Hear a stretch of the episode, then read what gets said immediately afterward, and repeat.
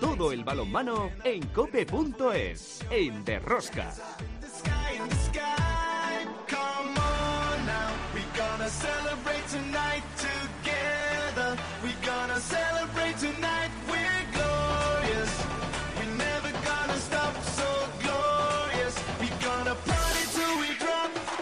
Hola, hola, ya estamos aquí otra semana más con todos vosotros. ¿Qué tal estáis todos? Amantes del balonmano, seguidores de Rosca. La Liga Sobal cada vez está más interesante por la parte de abajo. Nadie quiere descender y los equipos en la lucha van ganando puntos muy importantes de cara al final de la liga.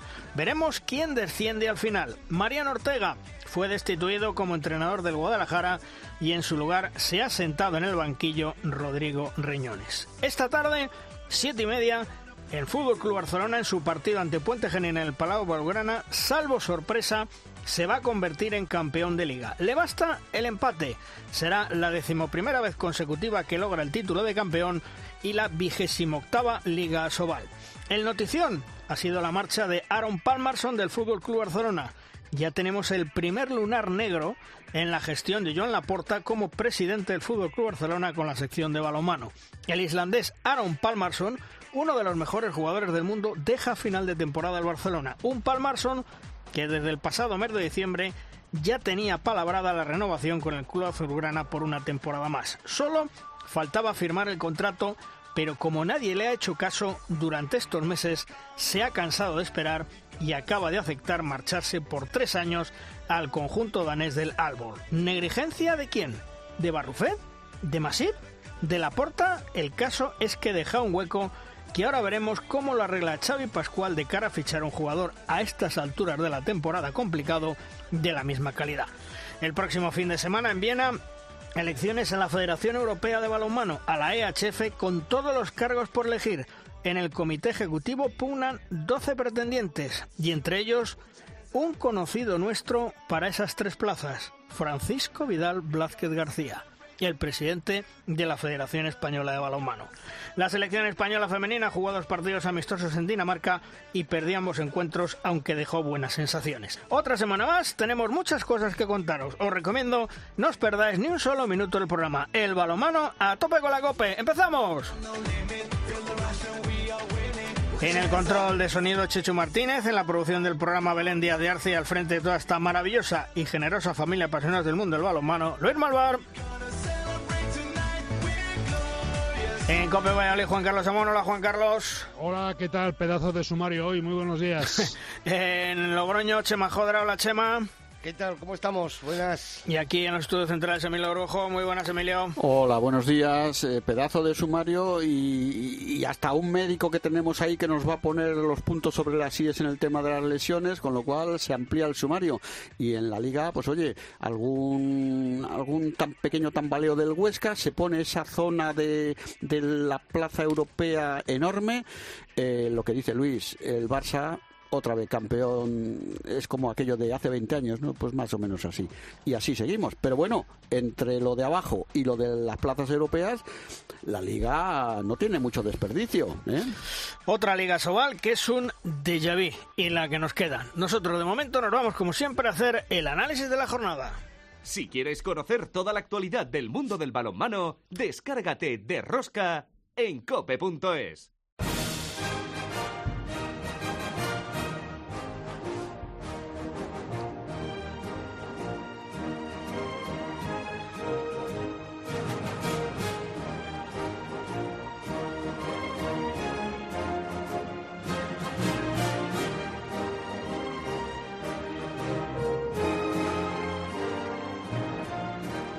Nuestra primera tertulia, la tertulia de los magníficos, hoy contamos con Víctor García Pillo. Hola Pillo, ¿qué tal? Muy buenas. Hola, buenos días. Bueno, que, que no quiere descender nadie, Pillo, que los de abajo aprietan, ¿eh? Sí, sí, está complicada la cosa, ¿eh?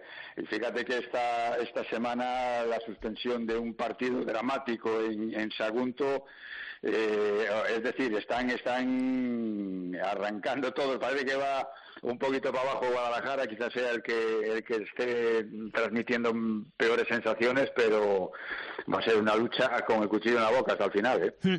Y también con nosotros el gran Dani Gordo. Hola Dani, ¿qué tal? Muy buenas. Hola, buenos días. Bueno, Dani, eh, le decía a Pillo que por abajo apretados gana el Villaranda, gana el Nava. Nadie, nadie quiere ceder ni un solo punto porque cuatro son los que descienden esta temporada. Sí, bueno, yo creo que este, este año va a ser un año histórico. Yo creo que la salvación va a costar más puntos que ningún otro año, obviamente por fruto de, bueno, pues de- del aumento del número de equipos. Pero claro, por otra parte, pues, pues hay resultados ahí que, que hacen que cada día se vaya, se vaya poniendo más cara esa, ese descenso, ¿no? Eh, esta semana con el, con el resultado ahí de, de Sinfín con Ademar, o lo que comentabais de Nava, Aranda, bueno, pues yo creo que al final ahí todo el mundo quiere, quiere luchar hasta el final y, bueno, veremos a ver estas últimas jornadas, enfrentamientos directos, sobre todo, pues bueno, pues en los enfrentamientos no directos yo creo que es donde se va, se va a definir ahí un poco los, los, los equipos que, que, que, bueno, pues que desafortunadamente van a tener que descender. Porque Pillo, el cese de Mariano Ortega y la llegada de Rodrigo Riñones, mm, de momento no ha surgido el efecto que querían. Mm, Como dice aquel, mala pinta tiene la cosa, ¿eh?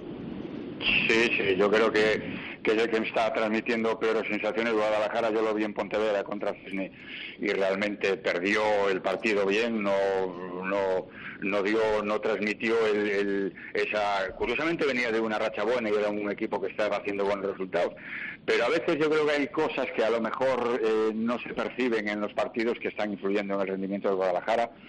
Y lo del revulsivo de Rodrigo, bueno, pues eh, era un partido ideal para, para debutar, entiendo yo, porque era un equipo, el Villaranda, aunque es un equipo difícil, que siempre pelea y siempre y siempre compite, pero por lo que vi en, el- la acción por acción fue casi siempre abajo en el marcador y, transmitiendo mm, malas sensaciones. Yo que estoy de acuerdo con lo que dice Dani también, que en este momento de la temporada hay equipos que ya se han quedado sin objetivos que pueden dar lugar a resultados sorpresas, ¿no?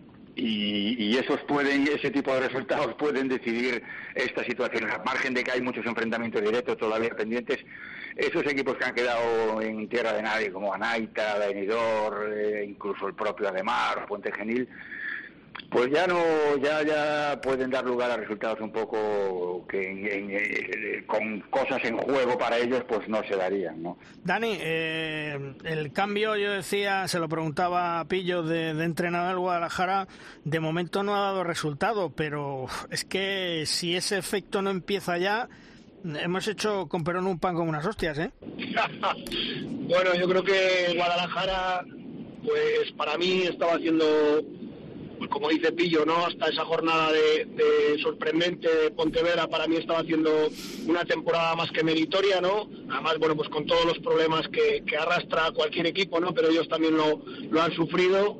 Eh, para mí estaba haciendo una temporada más que meritoria. Eh, bueno, pues de hecho en este arranque de segunda vuelta habían cosechado alguna victoria interesante como podía ser contra, contra el conjunto navero, eh, contra el conjunto segoviano y bueno, pues lo que sí que no es menos cierto que bueno, pues que la última, el último tramo, eh, bueno, pues, pues los resultados no, no, no han acompañado, ¿no? Luego a partir de ahí, pues bueno, pues oye, las decisiones que tomen los clubs, pues, pues vendrán motivadas por una serie de, de argumentos o de, o de circunstancias que, bueno, pues que ahí nosotros desde fuera no se puede entrar, yo creo que no debemos entrar a valorar, ¿no?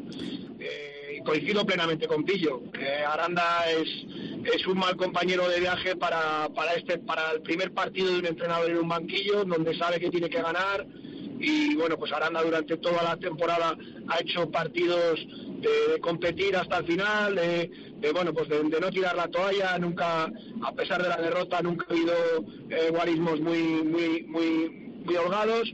Entonces, bueno, pues yo creo que, que iban sin, sin presión, igual la presión la tenía Guadalajara en este caso, y el calendario de Guadalajara sí que sí que le echa un vistazo y es complicado, ¿eh? Complicado porque, bueno, pues tiene que sacar partidos, eh, tiene que sacar puntos, perdón, en partidos que a priori, bueno, lo va a tener bastante complicado y sobre todo, bueno, la dinámica ahora en la que está no es buena y de esas dinámicas, igual que, no, que, que nos gusta entrar en dinámica positiva, eh, hay que alejarse de esa dinámica negativa que ahora mismo el equipo alcarreño eh, se encuentra, ¿no? Hombre, Dani Pillo, soy Emilio Borgojo. Mm, Vosotros que sois entrenadores, ya sabes aquello de que no se ganó Zamora en una hora. Eh, Lo de Rodrigo Reñones es muy reciente, a lo mejor no le ha dado tiempo todavía, pero como dice Luis, es que el calendario no te permite tener ni siquiera la posibilidad de prepararte, eh, digamos, tu entrada en un equipo.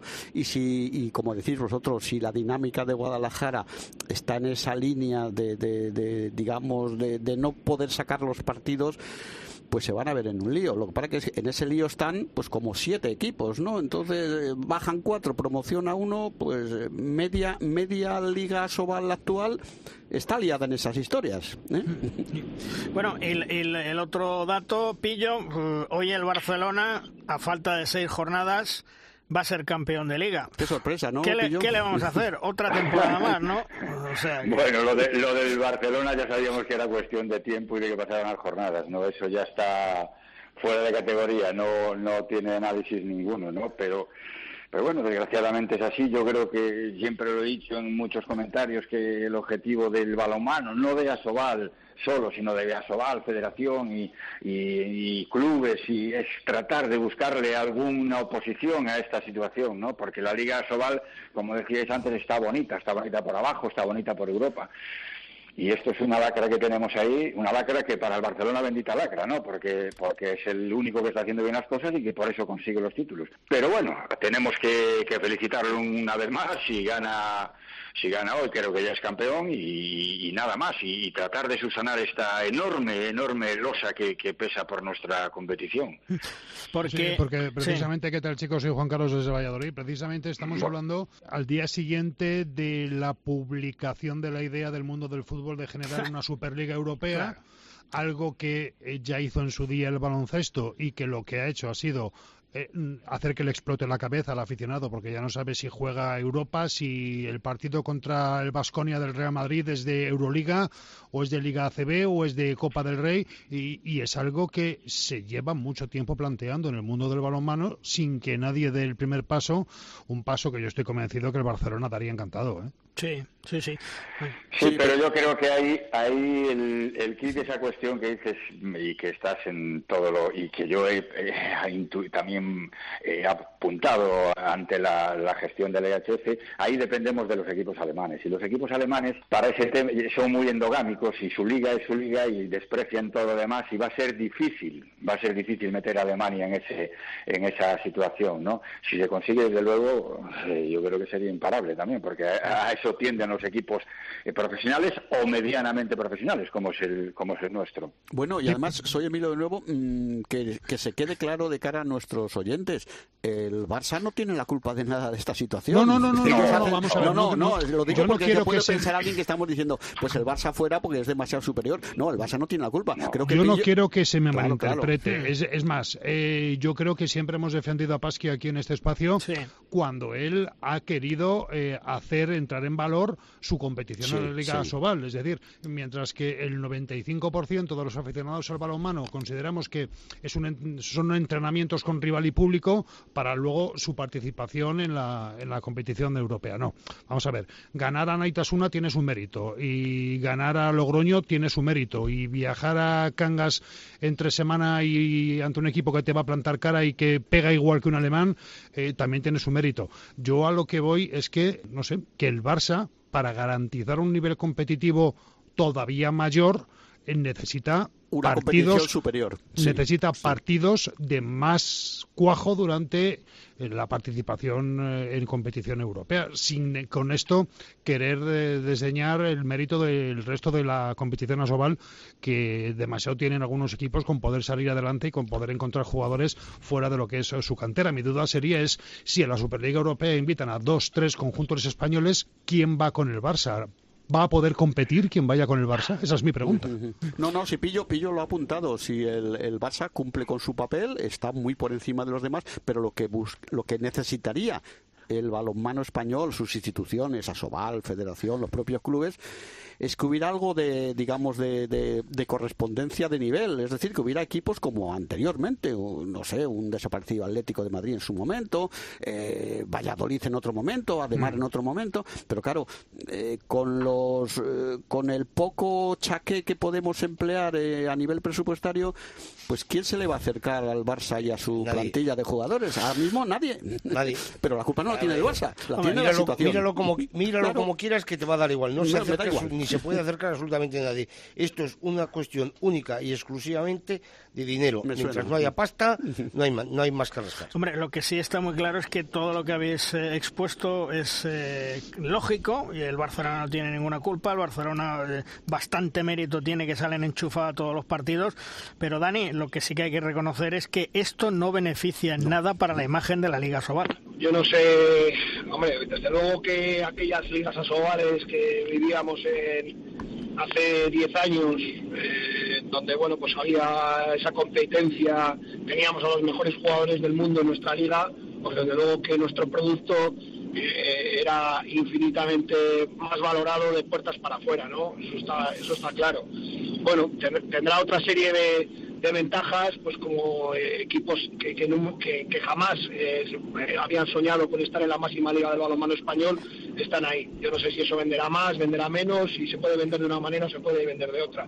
Lo que sí que creo, y bueno, hilando un poco con lo que estabais diciendo, para mí el Barça tiene un mérito increíble, salir, como bien has dicho Luis, concentrado, enchufado todos los partidos, con esa responsabilidad y esa presión de, tener que ganar por obligación, porque bueno, pues eh, cualquier derrota significaría un, descalabro, ¿no? Y, bueno, hay que estar ahí todas las semanas y reconocer ese mérito, porque todos hemos tenido equipos, hablo ya desde un aspecto más técnico, en donde sabes que ese partido le tienes que ganar y, te sientas en el banquillo con esa responsabilidad de saber qué ganar y tampoco tampoco es eh, tampoco es fácil, tampoco es sencillo hacer lo que están haciendo ellos y, bueno, pues contestando un poco a tu pregunta, yo creo que el problema del balonmano español sigue siendo las estructuras. Tenemos que mejorar las estructuras, tenemos que mejorar que desde abajo podamos ir creciendo poco a poco y, bueno, pues que los clubes sean clubes solventes, clubes con un, con, bueno, pues con unos presupuestos que permitan que, bueno, pues que cada día más gente profesional se pueda dedicar a esto, que mejoremos todos los estamentos, no solo el estamento eh, de jugadores, sino el estamento de entrenadores, el estamento, por supuesto, de árbitros, que tienen que dar un paso hacia adelante en ese sentido, porque son profesionales igual que, que son los jugadores o los entrenadores, y yo creo que es un todo el que tiene que hacer mejorar el balonmano español. Y, y por último, para mí, tener al Fútbol Club Barcelona en nuestra liga independientemente de todo lo demás, es un privilegio y, debemos de, sacar pecho porque el día que el Barcelona no esté en nuestra liga, eh, yo creo que si ahora mismo estamos tocados, ya el día que el Barça no esté, estamos hundidos. Sí, Dani, Dani, pero tú ten en cuenta que esto se remonta prácticamente ya a la poscrisis de 2008. ¿eh? ¿eh? es decir, lo veníamos diciendo en este espacio, el día que del balonmano, del deporte no profesional, desaparezca el dinero institucional, nos vamos a quedar con el paracaídas en la espalda, no se nos va a abrir. Y nos está pasando. No se puede vivir solo del dinero institucional como han venido eh, viviendo muchos equipos de la Liga Sobal o de la División de Honor Plata durante muchos años. Hay que empezar a autogestionarse. Por cierto, para, para ir terminando ya esta primera tertulia, Pillo, ¿qué supone la marcha de Aranson para el Fútbol Club Barcelona? Aran, Aran Palmarson, ¿qué supone? Yo creo que es un, gol que le ha metido a la nueva junta directiva del Barcelona. No, no, sé muy bien en los entresijos de cómo estaba, pero yo creo que eh, para Pasqui y para el Barça, Palmarson es, es uno de su, yo creo que es su jugador más franquicia, ¿no? No sé exactamente cómo se produjo esta, esta situación sorpresiva, pero creo que, que, no es bueno, ¿no? Y, y, esto viene a colación un poco de lo que hablabais, que eh, el Barça tiene, es evidente que tiene muchísimo mérito y que, y que no tiene nada reprochable y que es un, lujo tenerlo aquí. Pero no hay que olvidar una cosa, ¿eh? Que el Barça ya no es el Barça que era hace 10 años. El Barça yo creo que ya no es ni el primero, ni el segundo, ni el tercer presupuesto de, los grandes equipos europeos. Es decir, no puede competir en muchos casos por fichajes de, jugadores porque ya no tiene el presupuesto que, que, tenía antes, ¿no? Yo creo que va a ser un, palo porque, entre otras cosas, no hay jugadores eh, de, esa calidad de, de Palmarson eh, que sean ya que estén acoplados porque eh, había encajado muy bien el sistema de Pasqui, Pasqui lo llevaba bien, con rotación, en fin, que, yo creo que es un palo para, para el Barça. Dani, me imagino que tú también opinas lo mismo que Pillo, ¿no? De Palmarson. Bueno, desde luego, ¿no? Yo creo que al final Palmarson para mí es de los jugadores más determinantes que hay en el mundo a día de hoy. Sí que es cierto que a lo mejor eh, se, le, se le echa un poco de menos en, en esos grandes momentos, en esos momentos finales de de, Final Four, bueno, pues que, tuviera una mayor presencia, ¿no? Por unas circunstancias o por, otras, pero para mí es uno de los mejores, para mí es, para mí personalmente es el mejor jugador del mundo, el más determinante, o, el top 3. Pero desde luego que, que debilita la liga, debilita el balonmano español y bueno, pues es un indicador de cómo está ahora mismo, eh, bueno, cómo está cambiando, como bien dice Pillo, cómo está cambiando el, cuento, cómo está cambiando la película. Ahora mismo un equipo como el Albor, que está creciendo, que quiere imitar un poco al extinguido Copenhague, bueno, pues, pues para, para allá van a ir jugadores de, grandísima calidad, Mikel Hansen, Palmarson si se confirma, y bueno, pues están haciendo una estructura muy buena el equipo danés. Eh, estamos acostumbrados a verles eh, recoger medallas y subir al podio con la selección, pero yo creo que el, el, hermano, el balonmano danés quiere también ser importante en los clubes y bueno, pues para eso apuestas como estas y en decremento pues de una liga como la nuestra y un club como el Fútbol Club Barcelona. Coincidimos, soy, soy Emilio, coincidimos en, en el tema Palmerson. Mm, como apuntaba Luis, yo no he hablado con Pasqui, pero Pasqui estoy convencido de que hace tiempo que dijo que este tío tenía que estar renovado porque creo que para él es un nombre importante en la plantilla.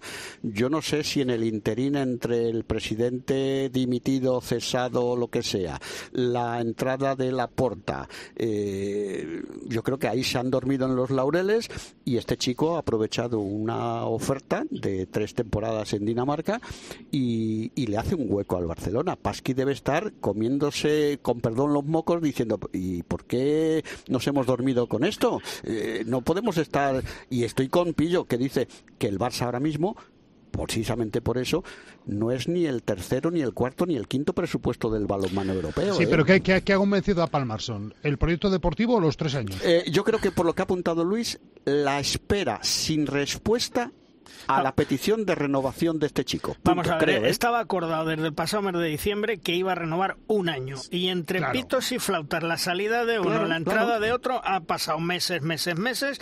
Han llegado los daneses, le han ofrecido tres años, le han ofrecido más mm, dinero. Y Palmason ha dicho, pues chicos, si no se mueven, pues yo tengo que moverme ya. También me imagino que, los daneses la habrán apretado. ¿Qué se puede llevar Palmason? ¿Cuatro millones en tres años? Pudiera ser, No lo sé, pero, pero solo quiero recordar que se lo dije a Luis antes, que este chico vino por un millón de euros de la cláusula de rescisión. El, el, Barcelona pagó al este un, un millón pagó al Tres años, cuatro millones de los seis que estamos aquí, que levante la mano el que no se hubiera ido.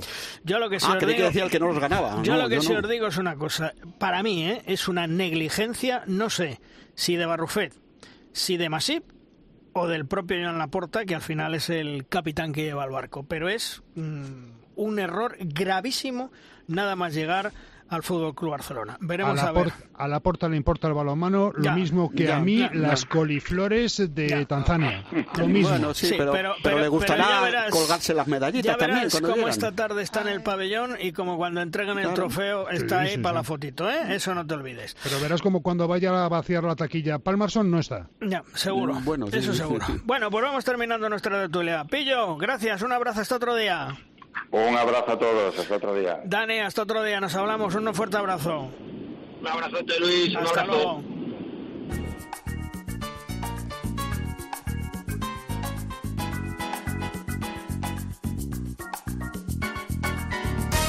Como cada semana en nos llega la firma invitada. Hoy tenemos a uno de los mejores entrenadores dentro del mundo del balonmano, el gran Zupo Kisoain, que siempre con su experiencia, anotaciones y apreciaciones da en el centro de la actualidad. Sepamos sobre qué nos habla esta semana uno de nuestros entrenadores de cabecera, como es Zupo. Buenos días. Continuando con la evolución en el juego a partir del año 1990, quiero destacar en el juego de ataque los desdoblamientos y las transformaciones. Ante la variedad y variantes del sistema 5-1 y 5 más 1, se ataca mediante el trabajo de desdoblamientos y transformaciones a doble pivote por la primera línea y por los extremos 3-3, doble pivote o 2-4. A nivel táctico, la posición que ocupan los pivotes y las respuestas defensivas, sobre todo por parte de los exteriores del lado de la transformación, en el caso de extremo, que es lo habitual, el juego debe ser en anchura y el lateral del lado de la transformación tiene que dominar opciones técnicas y tácticas para obtener rendimiento en espacios exteriores. El juego de cambio de posición de la primera línea y situaciones concretas de juego con el pivote en esta época, con la variante del sistema 3-3, la evolución del sistema fue significativa. Llega el momento del nuevo reglamento y cambio de reglas en el periodo 1992 hasta el 2000. Apenas hubo cambios de consideración en los reglamentos de este periodo. En el año 1995, la IHF formó una comisión compuesta por dos miembros de la Comisión de Árbitros, dos miembros de la Comisión de Entrenadores y un miembro de la Federación Europea. Después de dos años de trabajo, trasladaron el estudio y las propuestas al Simposium de Entrenadores y Árbitros del Cairo en 1997. Ahí empezó la verdadera revolución del juego de ataque actual. Del 2001 al 2010 salieron dos nuevos reglamentos donde a nivel disciplinario cambió sustancialmente el juego defensivo. La IHF dejó claro que el balonmano se debería alejar del juego violento y del espectáculo lento. Se quería primar el juego de ataque y la velocidad del mismo. Los cambios de reglas fueron Reglamento 2001, cesión al portero antes 7 metros, ahora golpe franco. Saque de centro contra gol, tolerancia 1,5 metros, tras toque de silbato puedes moverte en cualquier posición. Precisiones sobre el juego pasivo. Reglamento 2005, pisar antes golpe franco, ahora saque de portería. Balón toca techo, antes golpe franco, ahora saque de banda. No obligatorio parar el tiempo en los 7 metros. Golpe franco final, los atacantes deben estar a 3 metros del lanzador y los defensores no pueden efectuar cambios. Solo uno el equipo atacante.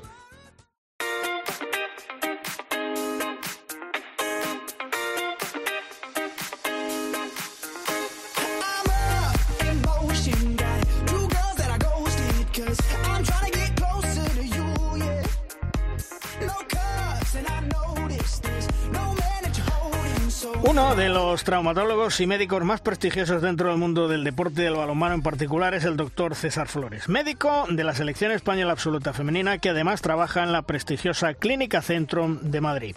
Toda una referencia en la medicina deportiva con el que vamos a charlar sobre las múltiples lesiones que están sufriendo los jugadores y jugadoras esta temporada. Hola doctor, César amigo, ¿qué tal? ¿Cómo estás? Muy buenas. ¿Qué tal, Luis? Eh, buenos días, ¿qué tal estás? Bueno, oye, eh, tremenda plaga de lesiones graves esta temporada, muchas roturas de ligamentos cruzados. Esto era de locos, ¿eh, César? Pues sí, la verdad es que sí. A ver, hay un problema, eh, un problema de base, que es que sin una buena preparación física, pues las lesiones están, están al caer. este año, pues si la base de todo buen eh, buen rendimiento, es tener un buen descanso, una buena preparación, una buena alimentación. Eh, este año con la pandemia, pues estamos un poco cojos, eh, sobre todo en todos esos aspectos, en el buen entrenamiento y en el buen descanso. Eh, fíjate este año que hay un problema grande con que pues ya empezó empezó mal porque las pretemporadas fueron un poco atípicas, no fueron las pretemporadas que se hacen habitualmente. Después hubo mucho contagio en el que entre un poco el descontrol que había y que no se sabía muy bien cómo actuar, pues eh, lo típico era que había un contacto, pues eh, se paraba todo el equipo, 10 días en su casa, eh, con lo cual eh, al, no, al, al, estar en su casa no se entrenaba, se perdía la actividad física, se retomaba otra vez de inicio con las eh, aperturas del calendario, pues habría, había que hacer eh, más eh, entrenamientos porque venían los partidos y al final la gente la gente iba rompiendo. Oye, eh, abril, mayo y junio pueden ser más peligrosos todavía con las roturas de ligamentos cruzados por todo lo que estás apuntando. Hay un problema que, que como se han ido aplazando partidos, eh, el gran problema de esto es que al, haber, al haber ido aplazando partidos, eh, estamos metiendo más partidos eh, de la cuenta en cada vez espacios más cortos, porque tiene que terminar la competición porque hay unas fechas previstas. Entonces, eh, si antes, eh, imagínate, en, en, tres semanas un equipo tenía que hacer tres partidos, pues ahora hay, hay, algunos partidos con competiciones europeas, etcétera, que se le están yendo a seis, siete, ocho, incluso diez partidos, una auténtica, una auténtica locura. Y, y, luego hay una pregunta que, que, nos hacemos. ¿Cómo regresan los jugadores? Porque muchos de ellos han pasado el COVID, ¿eh? el coronavirus. ¿Cómo regresan los jugadores muscularmente tras el COVID? ¿Mal? Mal, mal, porque eh, ya de entrada eh, te obligan a estar parados. Es decir, de entrada ya, bueno, todo el mundo sabe cómo, cómo es el COVID, pero básicamente es una infección viral que, afecta a todo el organismo. Cada vez estamos viendo más patologías secundarias eh, a, al COVID eh, y el músculo en particular, pues eh, como tienes que estar un tiempo parado, siempre que te afecte mucho, porque hay otras veces que por desgracia estamos que, que la afectación es grave, te lo deja te lo deja bastante mal. Ya simplemente estar parado ya hace que físicamente y muscularmente tu, tu cuerpo y tu organismo vaya mal. Después te toca recuperarte y dependiendo un poco de la afectación de los distintos órganos que tengas, te va a costar más o menos recuperarte, porque uno de los de los órganos principalmente afectados pues es el, el, los pulmones, el sistema pulmonar y el sistema respiratorio y el que eh, uno entre a, entrenar con una capacidad aeróbica baja, pues al final lo, lo termina matando porque no termina de recuperarse, de, entrenar en condiciones y, y de ahí lesiones. Hola, doctor, buenos días. Soy Emilio Gorgojo. Oye, me, comentaba un colega tuyo en medicina deportiva que, bueno, que estas, estas lesiones, como tú has apuntado muy, muy perfectamente, eh, se podía prever que iba a pasar algo de esto porque la, temporada, la preparación física, que es fundamental, sobre todo en el deporte de, altura, eh, era, era, era muy distante de la normalidad. Él me decía que esto él lo consideraba como que se rompían tantas cosas por, por el estado de estrés que tenían tanto los ligamentos como los como las fibras eh, y él lo decía no esto es son lesiones por estrés eh, eh, aunque al final pueda haber golpes que también contribuyan visto cómo estaba esto que se preveía que esto podía pasar con el virus, con los aplazamientos, con la concentración de partidos, tu opinión, bajo el punto de vista médico exclusivamente, doctor, ¿hubiera que haber ido a una temporada con menos partidos, con, con, bueno, con un poco más de cuidadito con los artistas de este circo, que son los deportistas, ¿no?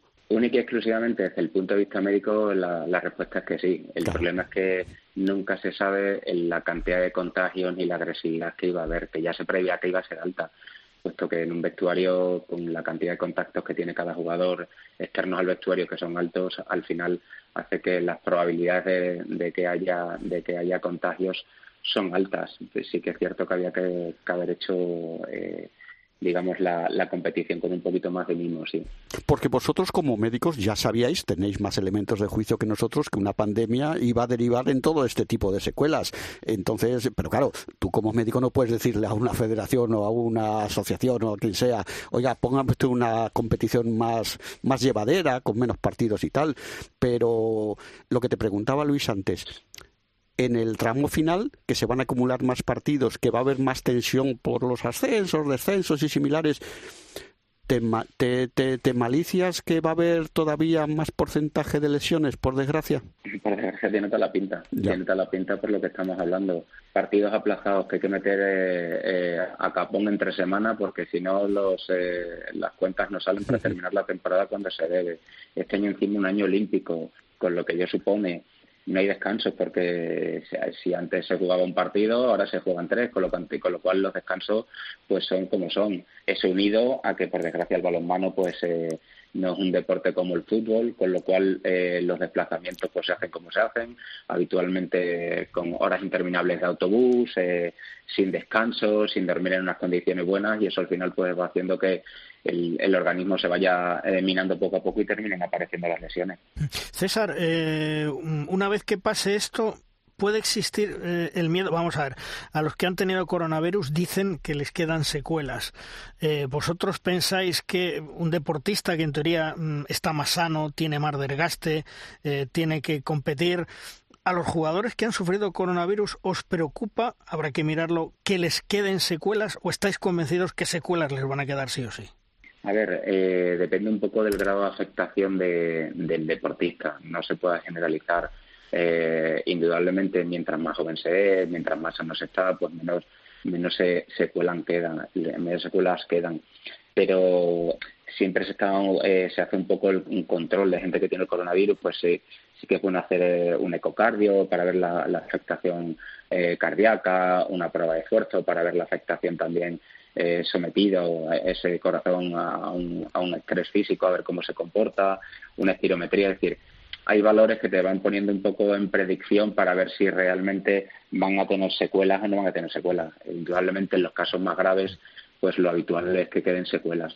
Eh, doctor, eh, soy Juan Carlos Amando desde Cope Valladolid. Buenos días. Eh, Buenos días. Una, una duda porque estoy siguiendo con extrema atención todo lo que está usted diciendo y me he quedado con el dato de la, poca aportación mm, de oxígeno a los músculos que supone eh, el haber pasado el coronavirus o la disminución de, esa aportación de oxígeno a los músculos.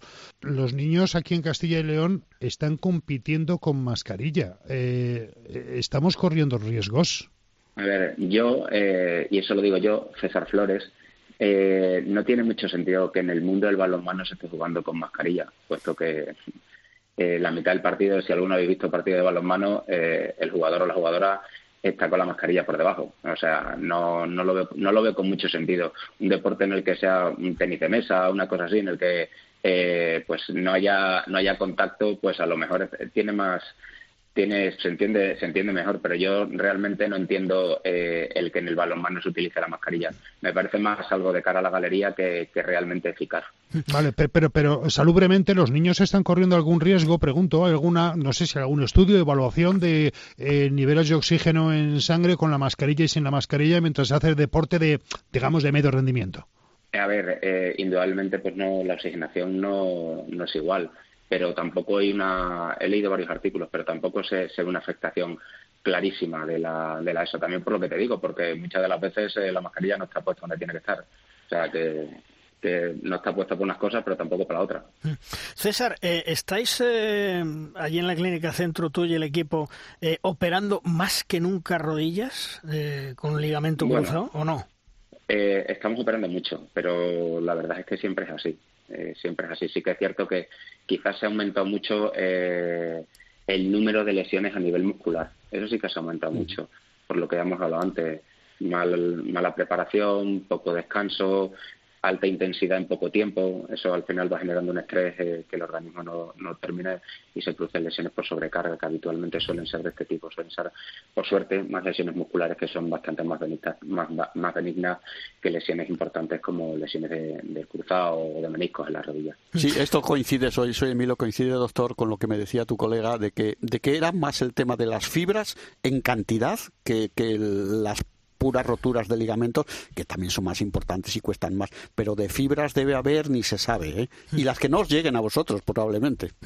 El otro, el otro, sí, eh, el otro día hablábamos con, con Dani Lucebáez para ver cómo estaba, para darle ánimos. Eh, cuando operasteis a Dani, eh, ¿os lo encontrasteis mejor o peor de lo que de lo que esperabais?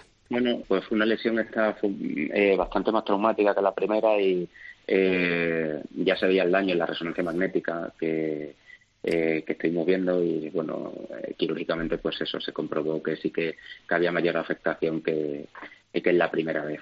Sí, la primera vez pues, le, tenía una afectación de un menisco y que se lo cosimos y esta vez pues tenía afectación de los dos meniscos, que por desgracia no, no pudimos coserlo y le, quitamos un poquito de cada menisco.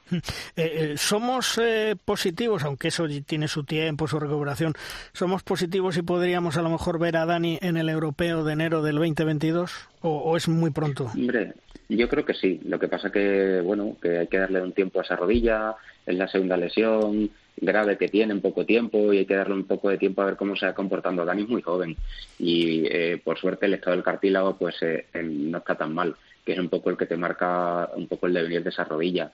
Por ligamento no creo que tengamos ningún tipo de problema, para tener eh, sobre todo mucha calma, mucha paciencia, hacer las cosas en condiciones y que progresivamente Dani pues vaya recuperando sensaciones y vaya mejorando el tono muscular, etcétera. Sobre todo ir cumpliendo los tiempos que, que se dan en las, en las recaídas de lesiones del ligamento cruzado anterior para que cuando vaya ya de nuevo a los entrenamientos pues eh, vaya contra las de la ley y no, y no corramos ningún tipo de riesgo. Y hablando ya, César, de la selección española femenina, me imagino que la planificación física de las guerreras para esos Juegos Olímpicos de Tokio donde vais a estar con muchísimo mimo, supongo, ¿verdad? Sí, eh, bueno, vamos a hacer dos, eh, dos stats en altura en Andorra eh, donde, donde sí que es cierto que, bueno, tras un periodo de vacaciones más o menos larga, dependiendo de cuándo termine cada jugadora eh, la participación en las distintas ligas, eh, después haremos una más bien dos mini, mini pretemporadas de, de, aproximadamente unos 10 días para, para que las chicas vayan recuperando progresivamente la capacidad eh, física eh, y la exigencia que requieren unos Juegos Olímpicos. César, mucha suerte en esos Juegos Olímpicos de Tokio. Gracias por atendernos y un fuerte abrazo. ¿eh? Igualmente, amigo, un fuerte abrazo. Hasta luego.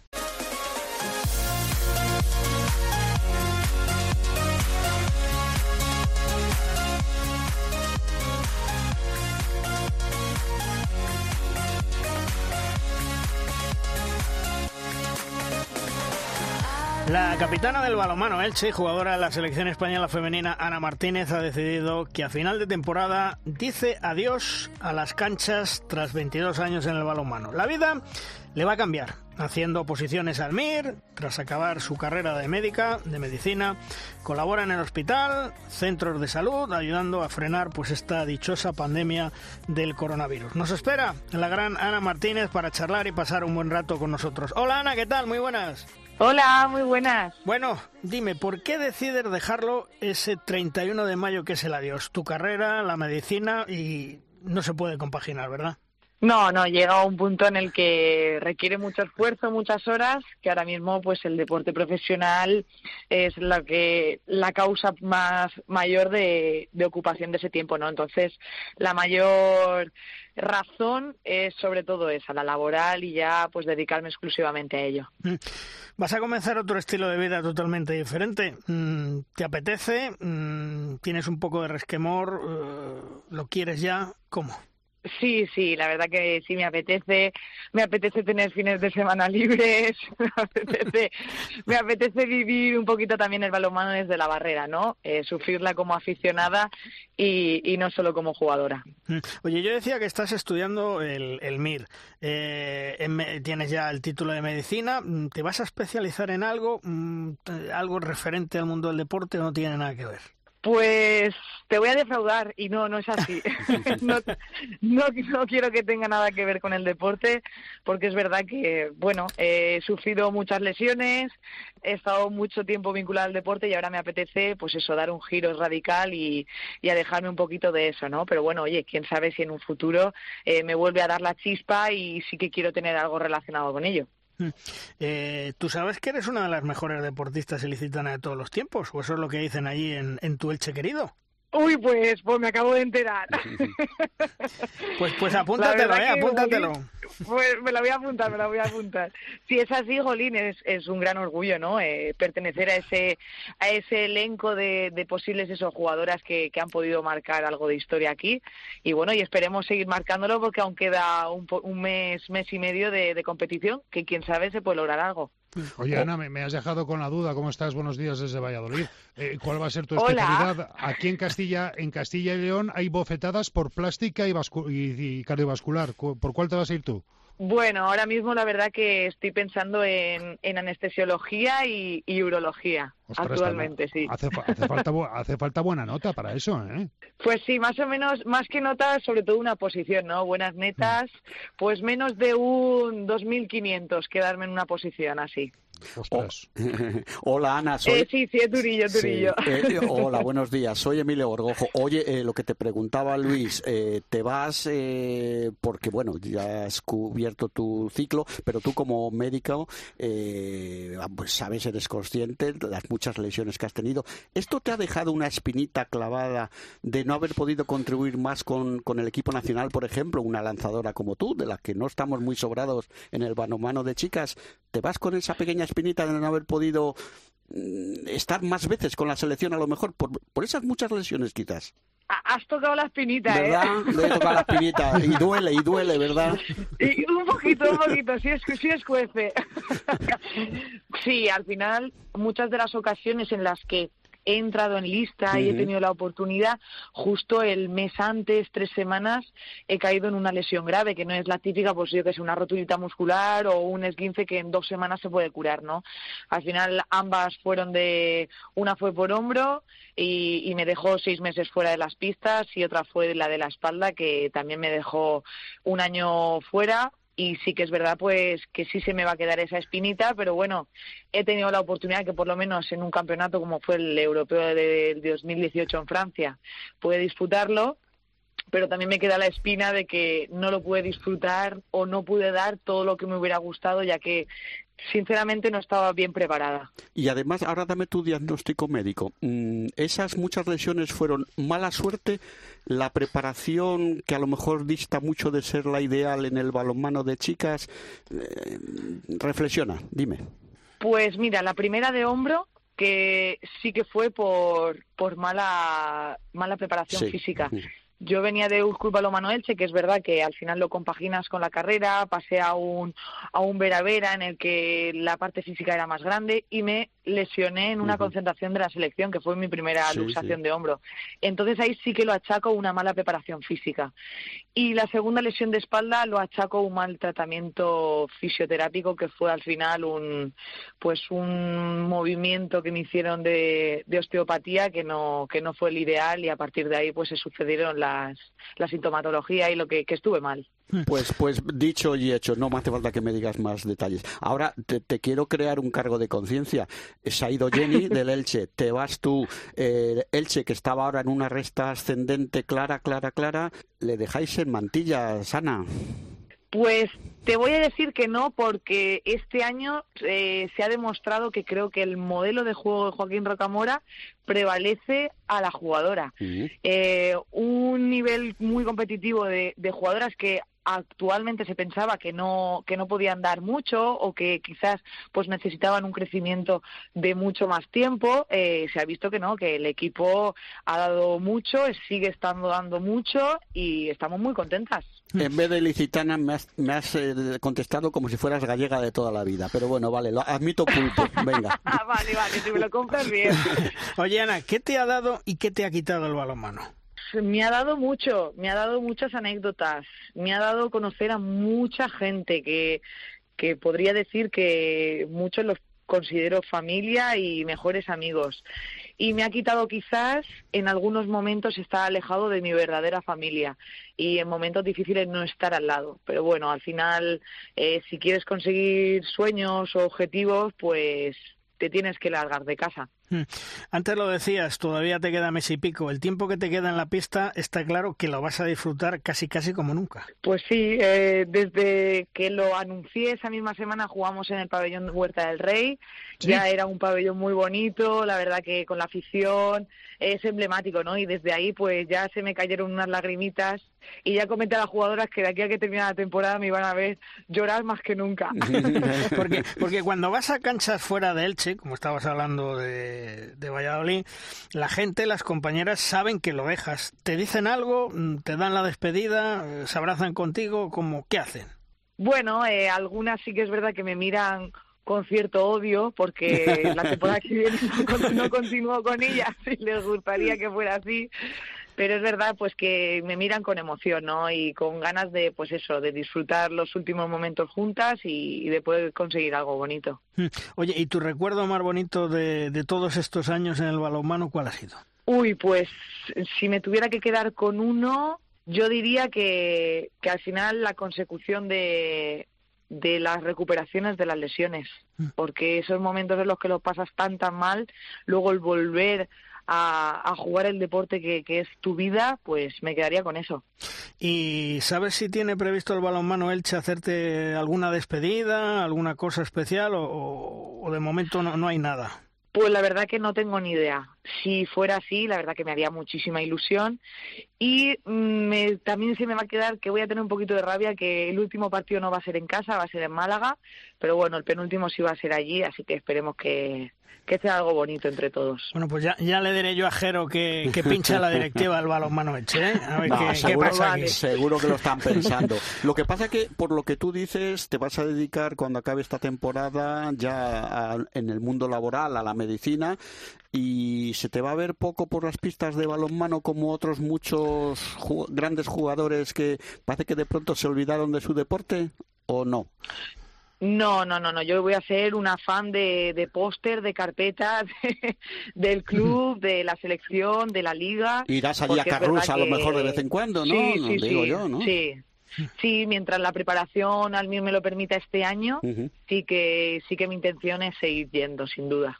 Ana, yo decía que colaboras en el hospital, en los centros de salud cómo estar viviendo la pandemia. Bueno, actualmente es verdad que no, no estoy allí, no estoy ni en centros de salud ni en el hospital, porque al final la cosa está bastante relajada eh, y no y no se requiere eso. Y estoy evidentemente trabajando con el club, eh, pero sí que es verdad pues que se vive ahora un momento estable quizás con un poquito de miedo a que se finalice el estado de alarma, desde mi punto de vista, y que esas medidas ya no se puedan seguir llevando y que la gente se olvide de, lo mal que lo hemos pasado. Hmm. Y no sé si tú o, tus compañeras, eh, supongo que habéis visto durante todo este año y largo que llevamos del dichoso coronavirus, momentos complicados, duros y dramáticos, ¿no? Sí, tanto a nivel no deportivo, con pues todas las muertes, toda la sucesión pues de, casos feos, como a nivel deportivo, que tras el parón de, coronavirus sucesivo en muchos equipos, eh, se están viendo muchas lesiones. Y claro, al final, ¿quién protege al jugador? Es, es difícil. Es eh, lo que venimos diciendo hace mucho tiempo aquí, y, basta el símil que yo pongo, el, balonmano, mal comparado, es como un circo. Los artistas sois vosotros. Si no os cuidan, el circo se cae. Y la verdad es que poco os cuidan, tanto en el balonmano masculino como el femenino, y está habiendo muchísimas lesiones y me temo que, que, irá a más porque, porque eso se ve y eso lo notáis, falta de entrenamiento, eh, cansancio, concentraciones, todo eso es un círculo vicioso, Ana. Pues sí, porque no da tiempo a, a descansar. Al final tan importante es el ejercicio físico y el entrenamiento como el descanso.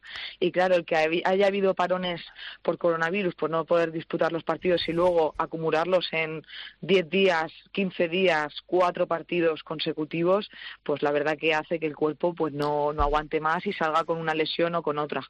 Bueno, pues Ana, que disfrutes ese mes y medio aproximadamente que te queda en el balonmano. Gracias por los 22 años que le has dado a este bonito deporte y que aunque sea como aficionada, que sigas vinculada y viendo el balonmano de, de tus compañeras y el balonmano del cual tú has sido historia. ¿Eh, Ana?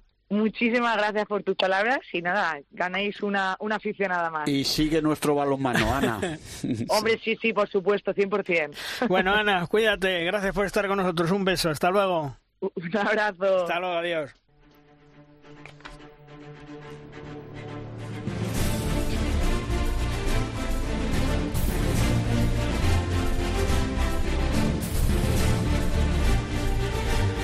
Llega en de rosca nuestro tiempo de debate. Es nuestra tabla redonda.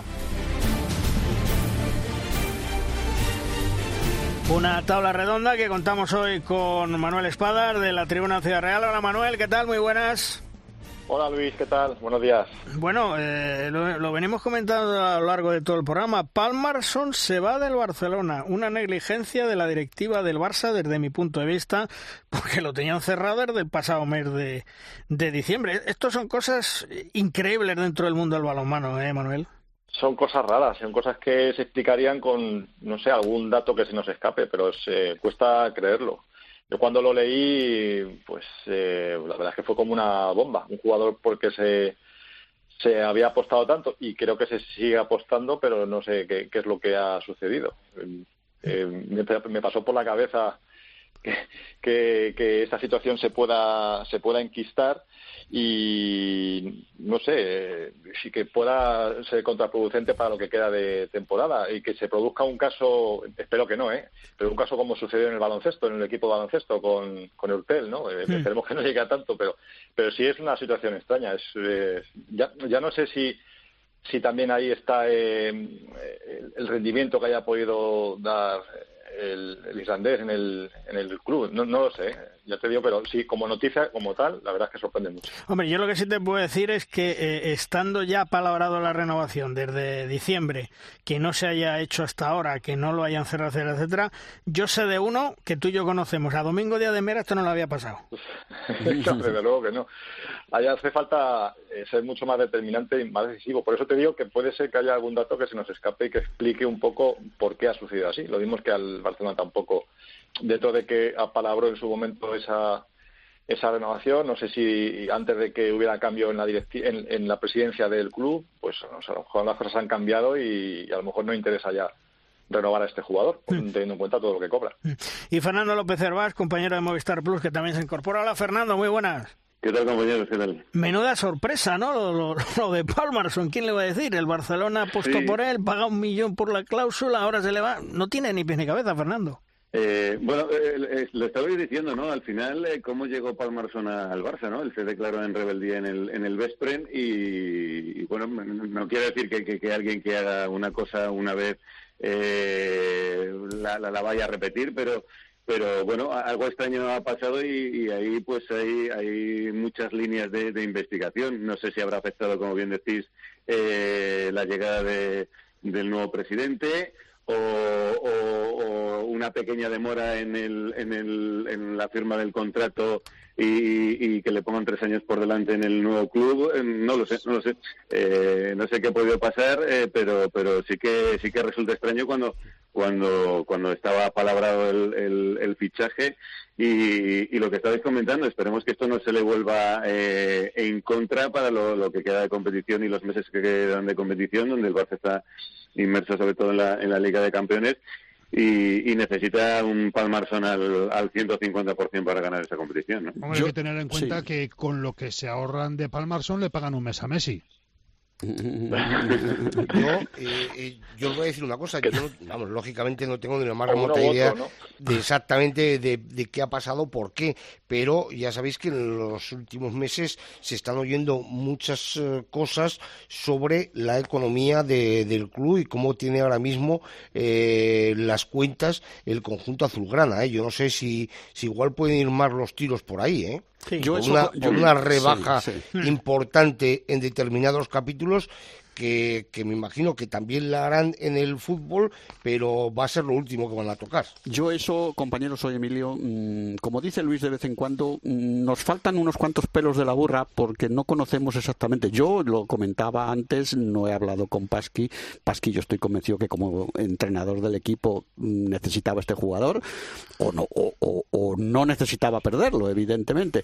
Y yo creo que en el interín este de las elecciones del Barcelona, eh, eh, que me quito yo, te pones tú y tal. Eh, dice Luis, su información es que en diciembre esto estaba apalabrado, para renovar un año. Entonces, eh, faltó eh, el, responsable, el responsable de la sección o del club, que hiciera práctico la firma del, del contrato. Y le dieron tiempo a Palmerson se le cruzó una oferta de tres años con su dinero, me imagino, no conocemos ese detalle, y el hombre dijo, pues oye, si aquí no me dicen nada y me tienen aquí en, en espera, me viene el otro, pues mm, se me ha ido. Pero de todas formas, apuntas, apuntas lo de posible disminución de presupuesto. ¿Y quién te dice que no? No, no para lo que dice Juan Carlos de para pagar a Messi, que para eso ya lo sacarán de otro lado, pero está bien traído. Pero y además lo que lo que estáis comentando, pues, eh, yo creo que a cierta edad eh, eh, de uno a tres años es, es una, una diferencia muy importante, aunque las cantidades sean menores y puede ser el, proyecto del Albor, ¿no? Donde parece que va a llegar sí. Hansen eh, y, va a ser un proyecto de, de nivel para, para pelear por, por todo igual que podría estar en el Barça. Entonces yo, yo sí que creo que puede haber pasado esto. estoy esperando sentado a, firmar y no eh, por el interim de, las elecciones y tal, no hay nadie del Barça para firmar en el otro lado. Me llega una oferta de, de, de, tres, de tres años en vez de uno, aunque las cantidades sean menores y un proyecto deportivo muy interesante eh, los vuelos más baratos para Islandia, que estoy más cerca, pues, pues mira, ¿sabes? Yo creo que los despachos del Barça eh, se han dormido eh, por, a mí me parece, a mí me parece una negligencia. Sí, bueno, es decir, vamos a ver, ahí yo no sé si es negligencia mm, que no han sabido actuar Barrufet, Masip, Laporta, el directivo de todas las secciones, bien, que ha habido un impasse de uno a otro, pero hombre, eso hay que resolverlo porque es un contrato que pendiente. a, lo mejor es lo que querían que pasara. Bueno, Claro, yo, he por ahí. Eso es otro pelo de burra, sí. A ver, aquí hay dos, dos, dos formas de verlo. Eh, una, eh, por parte del jugador, si apalabras unas condiciones con tu club y las apalabras antes de, que haya cambio en la presidencia, que tú sabes que va a cambiar la presidencia y va a cambiar, digamos, todo, eh, la, dirección en, los, en el más alto nivel, y solo a palabras, sino que no firmas, es porque ahí pasa algo. Y, y luego, el otro lado de verlo es si esas condiciones han cambiado ahora, eso, el, jugador tiene todo, todo el derecho del mundo a, decir que no a esta nueva oferta. Pero si las condiciones no han cambiado, Aaron Palmerson también, también se supone que dio la palabra al club, aunque no se firma ese contrato. Entonces, eh, a ver, si esas condiciones siguen siendo las mismas, eh, quizás el, que peca de, como dice Luis, de negligente y de, exceso de confianza es el club por no haber firmado ese contrato. Pero si esas condiciones han cambiado, evidentemente a Aaron Palmerson le asiste todo ese derecho del mundo a buscarse otro destino. Nos faltan, nos faltan detalles importantes, es evidente. En cuanto a dar la palabra, en cuanto a dar la palabra, Manuel, eh, a mí, siendo, siendo del Barça, me vale la palabra, pues por ejemplo, la que te pueda dar en su día Víctor Tomás. La de Aaron Palmerson, no. No, no, porque al final los jugadores son, y, yo lo, repito muchas veces, eh, son, no, no, no quiero decir mercenarios, pero es que no me sale otra palabra. Profesionales. tengo una, duda que no sé si me podéis resolver. O sea, eh, evidentemente Palmarson se, se, se va libre, ¿no? No, no, no cobra nada. esta vez no tiene ninguna no sé, no sé si también calificar como lo habéis calificado, pero lo mismo se podía haber eh, eh, eh, firmado ese contrato y si, y si después le llega algo más interesante a Palmarson de, de otro equipo, eh, pues dejar, de marchar, dejar de marchar cobrando parte de ese millón de euros que ellos tuvieron que pagar al Vespa. Claro, ¿no? claro. Por cierto, otro tema. Esta semana, Congreso de la Federación Europea de Balonmano en Viena, ya está todo listo y preparado. Será el viernes 23, sábado 24.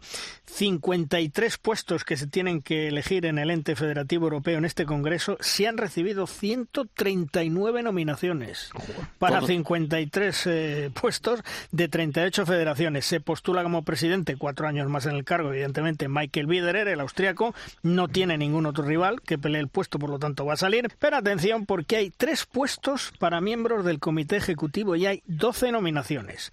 Entre ellos está Jerón Fernández de Francia, Bob Hanen de Alemania, que es un capo cañonieri, está también Alexander Didu, el rumano que todos conocemos, Stefan Longren y Francisco Vidal Blázquez García, el presidente de la Federación Española de Balonmano, que desde luego a este paso va a acumular cargos todo y un poquito más. Yo, Luis, eh, soy Emilio. Eh, independientemente de las personalidades de, cada cual, en este caso es el presidente de la Federación, yo creo que en, en la EHF el balonmano español tiene que tener representación.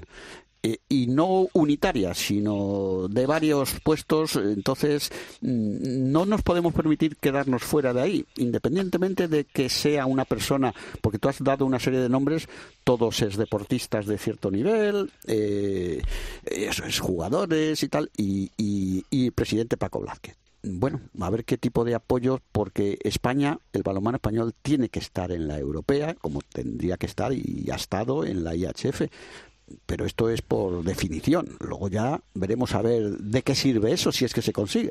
Hombre, evidentemente yo creo que la lucha va a ser tremenda, que lo que hace la Federación Española de Balonmano, en este caso postulando al presidente, postulando a otra persona, es como tú dices, España tiene que estar sí o sí, en ese comité ejecutivo. Es bueno porque ahora mismo no pintamos nada, no, no, pintamos, vamos, nada, ni la chata, pero que sería importante que estuviéramos ahí. Ojalá lo consiga por el bien del balonmano español, ¿no? Y por cierto, me cuentan mis pajaritos. Ah, bien pajaritos. Que os comente ciertas declaraciones que ha realizado el presidente de Asobal, Servando Revuelta Hijo, mm, a lo largo de la semana pasada. Unas declaraciones en donde, hablando con la federación, dice, no queremos más guerras, no está la situación para seguir pleiteando pero hay un conflicto de intereses. Todos los problemas derivaron de la última asamblea y no se tenía que haber llegado a aquello. No creo normal que en una asamblea ordinaria de la Federación se traten asuntos de la asociación privada. La situación actual invita a evitar problemas y deberíamos estar obligados a entendernos. Vamos a huir de confrontaciones. Intentaremos coexistir para sacar adelante una situación grave. Ojalá podamos ir de la mano de la Federación. Pues bien, a lo mejor hay que recordarle que todavía siguen abiertos algunos contenciosos entre ambas eh, entidades por el playoff de descenso, el canon de la pasada temporada, entre otros, y que el Consejo Superior de Deportes aún no ha resuelto su papel de mediador. Señores de lo primero que tienen que hacer, si tienen tan buena voluntad como en estas declaraciones dice el presidente, en las declaraciones que le hizo a nuestro compañero y buen amigo Javier Romano del diario Marca, es retirar todos los procedimientos y demandas presentadas a la Federación Española de Balonmano, digo yo, como acto de buena voluntad. Eso para empezar. Una Soval que se comprometió ante el Consejo Superior de Deportes a, a retirarlas, no las ha retirado y curiosamente a los pocos días presentó otra. ¿Cómo se come esto? Eh, Luis, eh, soy Emilio. Vamos a ver. Eh, las declaraciones las puede suscribir cualquier dirigente de cualquier actividad o de, lo que sea, no tiene que ser deportiva. Lo de las buenas intenciones pues, se da, por supuesto. El problema es que luego en la práctica estamos viendo que, se pelean como titiriteros, eh, Federación y Asobal. Entonces, eh, me imagino que dos no se pelean si uno no quiere. No, no, es que si quieren los dos pelearse, se pelean. ¿Pero quién tiene la sartén por el mango?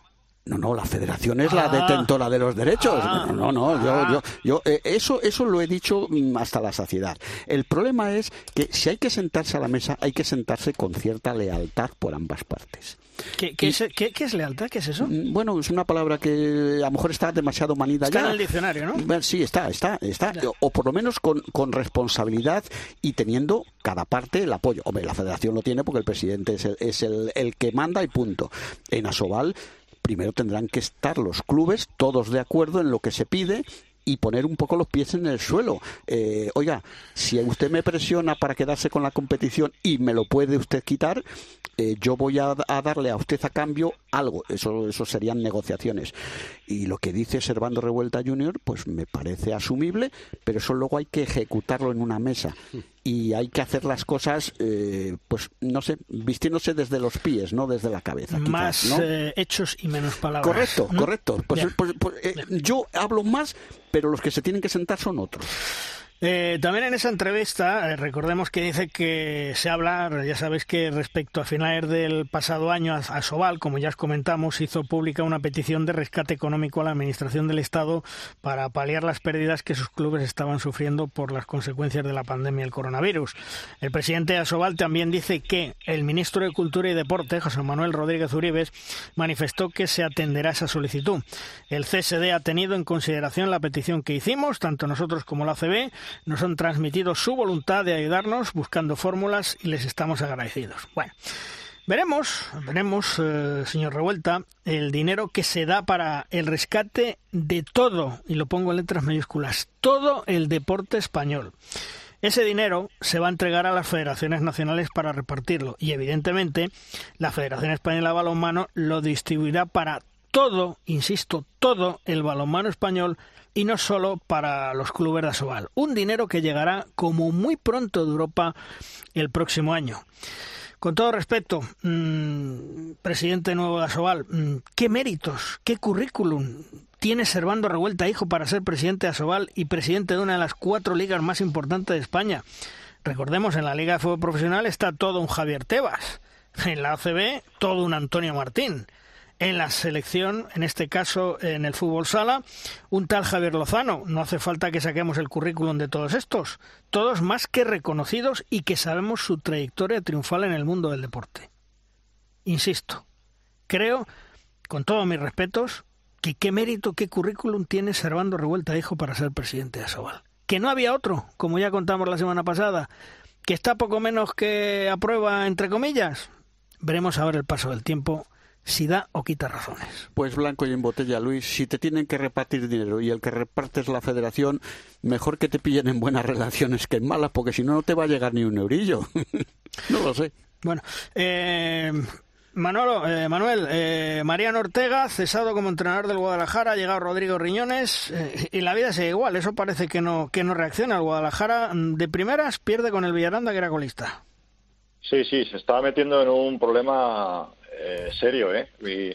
Y, hombre, la destitución de Mariano Ortega nos, nos chocaba, nos sorprendía un poco porque tampoco es normal que en el mundo de balonmano se realicen este tipo de movimientos. Por otro lado, pues a nivel deportivo y de resultados, pues también entraba dentro de la lógica. Por supuesto, destacar la forma de irse de Mariano, que no se podía ir de otro modo, porque Mariano Ortega es una gran persona y un gran profesional y, así lo ha demostrado en esa eh, rueda de prensa de despedida, incluso eh, alabando al que iba a ser su sucesor, pero el caso es que el último resultado eh, deja claro que Guadalajara va a tener que apretar mucho, porque no solamente el, la deriva en la que se ha metido el conjunto alcarreño, sino que es que por detrás están sumando, por delante también están sumando y, vamos, se va a quedar ahí la lucha por esa por esa última plaza de permanencia, digámoslo así, muy calentita. Pero desde luego que no, no contábamos con que Guadalajara cayera en esta dinámica de resultados y, y bueno, pues a Reñones habrá que darle tiempo, evidentemente. Es el primer partido apenas lleva unos días y habrá que ver cómo, cómo reacciona el equipo. Fernando, eh, no hay que coger los malos hábitos de otros deportes como el fútbol, ¿verdad? No, yo, una de las cosas, no, sé si por cuestiones económicas, ¿eh? yo eh, en el balonmano, esto de cambiar entrenadores a mitad de temporada cuando venían mal dadas, no, no, no, solía ser tónica habitual, y pues yo creo que en parte porque no había dinero para pagar la temporada del que terminaba y, fichar a un nuevo entrenador, en parte por eso, y, yo creo que nos ha ido bien. ¿no? Yo creo que dinámicas de, de vamos a ver, esto va mal, vamos a, cortarle la cabeza al entrenador, a mí personalmente no me gustan, y menos cuando el, entrenador es eh, todo un Mariano Ortega, bueno, pues eh, es un entrenador que ha estado en Portugal, que ha estado en Zaragoza, que, que tal vez este era el proyecto más modesto que, que estaba llevando y, y con conlleva sus dificultades, pero yo personalmente es una decisión que no, no, habría tomado, habría seguido confiando en él. Bueno, pues vamos a ver si Rodrigo Reñones eh, coge las riendas del equipo y a ver si al final pues el tiempo les da razón a los eh, directivos de Guadalajara, aunque complicado lo va a tener porque están sumando, como bien decís, eh, tanto los de arriba como los de abajo. Terminamos nuestra tertulia. Manuel, gracias por estar con nosotros. Un abrazo. Hasta otro día. Nada, hasta la próxima. Fernando, gracias también por estar con nosotros. Nos escuchamos. Cuídate. Un placer, compañero. Chao, chao. Vamos terminando programa, vamos terminando edición, como siempre. ¿Con quién? Con el maestro, con Tomás Guas y sus 7 metros. ¡Lanza, Tomás! Malvarrosquitos. Primer lunar negro, ¿verdad? En la gestión de la puerta de la sección de balonmano del Barça. El irlandés Palmarson, uno de los mejores jugadores del mundo, deja a final de temporada el Barcelona. Desde diciembre que tenía palabrada la renovación con el club azulgrana por una temporada más. Solo faltaba firmar el contrato, pero como nadie le ha hecho durante estos meses, se ha cansado de esperar y acaba de aceptar marcharse por tres temporadas al conjunto danés del Alborg. Barrufet, Masip, Laporta. El caso es que eh, negligencia, ¿eh? Deja un hueco que ahora veremos cómo la regla Xavi Pascual de cara a fichar un jugador de la misma calidad. Mm, mucha pérdida esa. Terminamos programa. Juan Carlos, hasta la semana que viene. Hasta otra, chicos. Chema, la semana que viene nos escuchamos. Un abrazo, cuidaros mucho. Emilio, la semana que viene, más y mejor como siempre. Por supuesto, es interesantes jornadas de liga y bueno, a ver qué explicaciones da alguien en el Barcelona de por qué Palmarson no sigue. Nosotros volvemos la semana que viene, dentro de siete días, aquí con todos vosotros para contaros todo lo que es actualidad en el deporte del balonmano. La semana que viene nos escuchamos el lunes, la cita ya sabéis, con De Rosca y el balonmano. ¡Adiós!